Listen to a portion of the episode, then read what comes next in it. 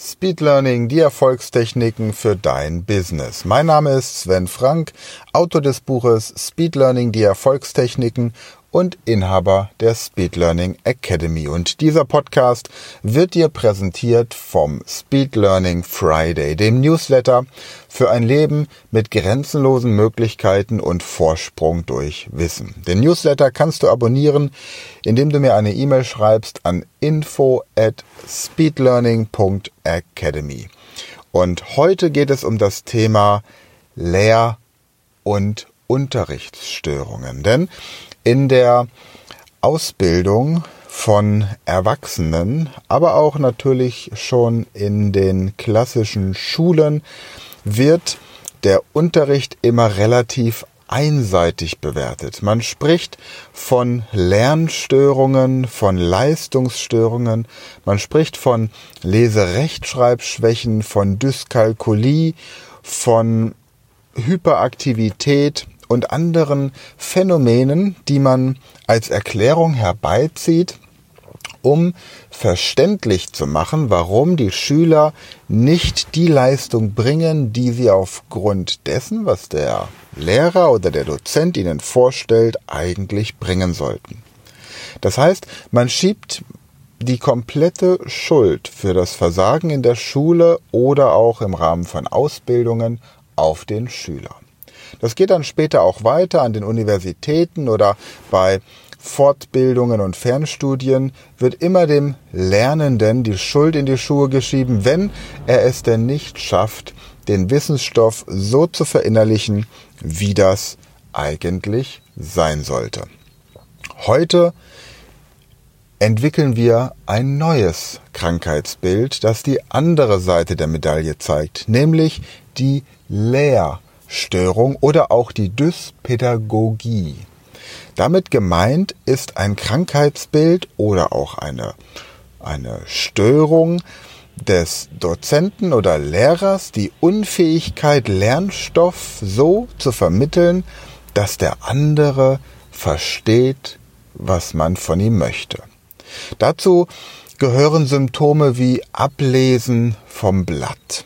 Dazu gehören Symptome wie PowerPoint-Präsentationen vorzulesen. Dazu gehören Symptome wie Mittagsverpflegung, die es unmöglich macht, dem Gehirn unmöglich macht, nach der Pause weiterzuarbeiten. Dazu gehört unverständliches Sprechen. Dazu gehören eintönige Monologe und dazu gehört krasse Inkompetenz und fehlender Praxisbezug. Diese Erkrankung der Lehrstörung oder der Dyspädagogie wurde bislang noch in keinem Lehrbuch erwähnt. Es ist ein Krankheitsbild, das man erst seit einiger Zeit erkannt hat und immer mehr Lehrkräfte, Dozenten und Ausbilder suchen nun Selbsthilfegruppen auf und versuchen dieses Defizit erfolgreich zu therapieren. Meistens erfolglos. Denn tatsächlich gibt es wenig ausgebildete Therapeuten oder Experten. Es gibt keine Medikamente, die einem Dozenten oder Ausbilder das Vorlesen vom Blatt unmöglich machen und eine charismatische Persönlichkeit aus ihm werden lassen, die frei und aus innerer Überzeugung heraus für ein Thema brennend den Unterricht so gestaltet, dass der Lernende gar nicht anders kann, als das, was er sich merken soll, einfach zu merken. Menschen, die oft von der Dyspädagogie oder auch der Lehrstörung betroffen sind, tendieren oftmals dazu, Berufe auszuüben, in denen sie versuchen, dieses Defizit zu kompensieren. Es wird dann auf die Teilnehmer äh, übertragen. Man versucht, die eigenen Symptome dadurch zu leugnen, dass man der Umgebung die Schuld am Versagen und an dem nicht erreichten Ergebnis gibt. Ähnlich wie man das von anderen Krankheitsbildern auch kennt. Also eine Nichtakzeptanz der Erkrankung oder des Defizits ist ganz typisch bei den Dyspädagogikern und bei den Lehr- und Unterrichtsgestörten. Was hier möglicherweise ein bisschen amüsant klingt, ist aus meiner Sicht tatsächlich ein sehr großes Problem. Denn bloß weil jemand die Möglichkeit hat zu unterrichten und bloß weil jemand vielleicht auch tatsächlich Fachwissen mitbringt, bedeutet es aber noch lange nicht, dass er tatsächlich auch ein guter Lehrer ist. Und bloß weil jemand Lehramt studiert hat, die Ausbildereignungsprüfung bei der IHK bestanden hat oder als Dozent an einer Schule aufgenommen wurde, bedeutet das auch nicht, dass er geeignet ist. Wie stellt man nun fest, ob jemand tatsächlich ein guter Lehrer, ein guter Dozent, ein guter Ausbilder ist? Auch diese Frage lässt sich nicht so einfach beantworten. Am ehesten aber, wenn man sich anguckt, wie die Schüler, die Teilnehmer, die Zuhörer am Ende reagieren und abschneiden.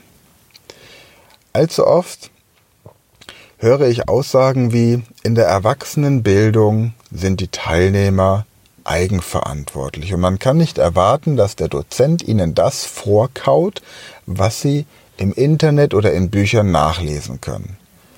Nun ja, aber wenn jemand schon einige Jahre aus der Schule raus ist, dann hat er vielleicht nicht mehr die Übung, beziehungsweise sein Gehirn ist nicht mehr trainiert. Und er hat vielleicht nie gelernt, wie man ein Sach- oder Fachbuch wirklich richtig liest, wie man ein Buch mit über 600, 800 oder 1500 Seiten so angeht, dass der Lernstoff innerhalb von zehn Wochen sitzt. Woher auch? In den Schulen wird das nicht vermittelt, an den Universitäten hat man Vorlesungen und wer die Podcast-Folge mit dem FH-Dozenten Sven Lorenz hier verfolgt hat, der weiß, dass Vorlesung daher kommt, weil etwas vorgelesen wird.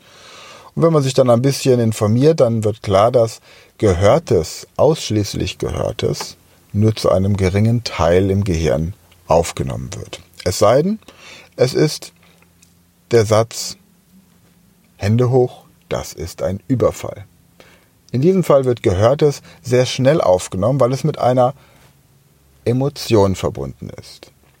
Genauso Begriffe wie Feuer, Bombe oder von mir aus auch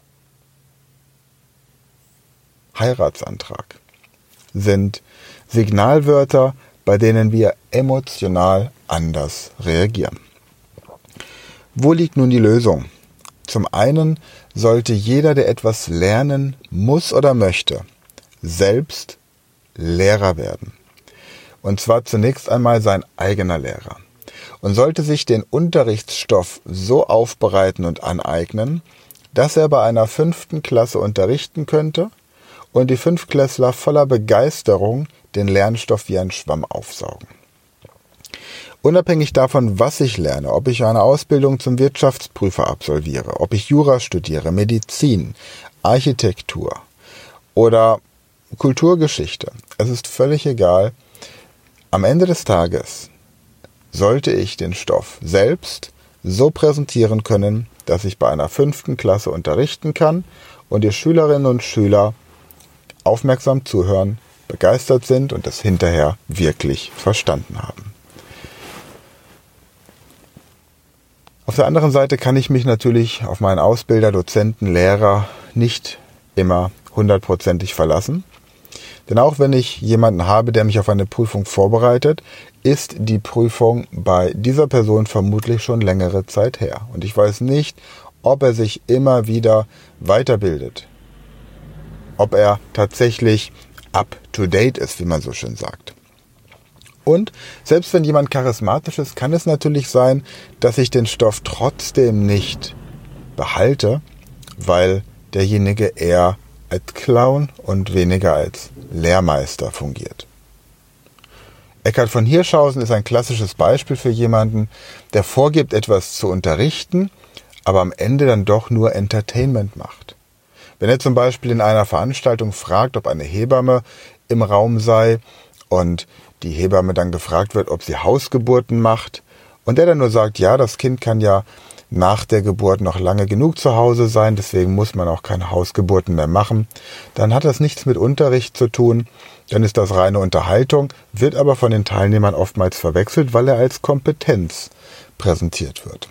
Die Tatsache, dass er Arzt ist, qualifiziert ihn aber noch lange nicht als intelligent. Und vor allem qualifiziert ihn die Tatsache, dass er Arzt ist, noch lange nicht als eine Person, die jemanden gesund machen kann, als Heiler. Denn es gibt Menschen, die sind hervorragende Heiler, würden es aber nie schaffen, das Medizinstudium durchzuhalten.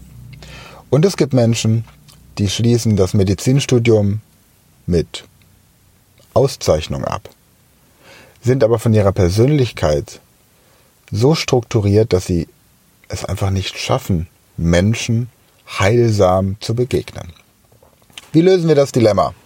Ganz einfach, wir übernehmen die Verantwortung für unseren Lernstoff selbst und werden zu unserem eigenen Lehrmeister. Denn nur ein guter Schüler kann auch ein guter Lehrer sein. Und nur ein guter Lehrer kann derjenige sein, der selbst ein guter Schüler ist. Damit kommen wir zum Schlauer in 60 Sekunden Teil. Wie merke ich mir? Ein Gedicht. Um sich ein Gedicht zu merken oder komplexe Zusammenhänge, bietet sich die Laufmerktechnik an. Das heißt, ich lege mein Werk, mein Buch, mein Gedichtband in einen Raum und ein Notizbuch in einen anderen Raum. Und die Distanz, die ich von dem einen Raum zum anderen brauche, sollte mindestens so groß sein, dass ich 20 Sekunden lang unterwegs bin, um von dem Lernbuch oder dem Gedichtbuch zu meinem Notizbuch zu kommen.